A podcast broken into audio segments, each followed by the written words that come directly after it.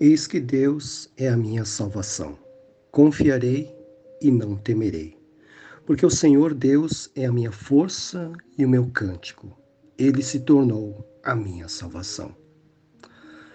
É fundamental que possamos manifestar a mesma confiança que o profeta Isaías manifestou no seu livro, no capítulo 12. O Senhor era a salvação do profeta. Por isso ele podia confiar nele e não temer, porque Deus o livraria de todo mal. Ele mesmo diz, ou disse, que o Senhor era a sua força e também aquele que o fazia cantar.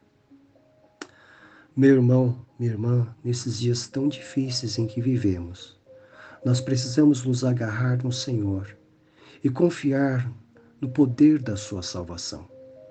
Ele pode nos livrar de todo mal, mesmo que o mal esteja acampando ao nosso redor. Nós podemos confiar no seu amor e no seu cuidado.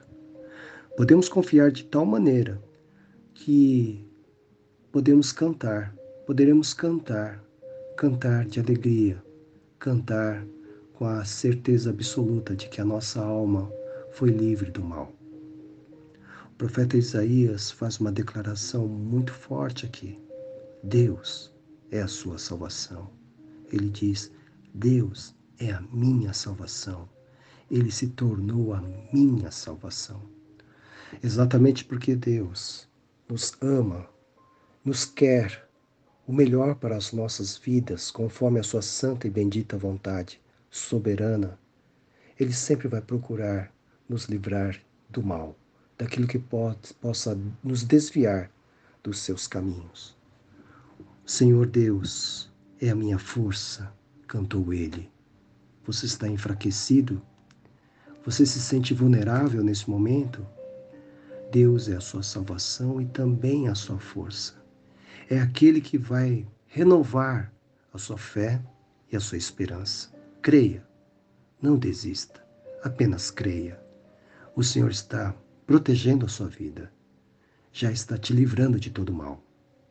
E você vai ver isso com seus próprios olhos e vai poder repetir como Isaías: O Senhor é a minha salvação. Que assim seja, em nome de Jesus. Amém.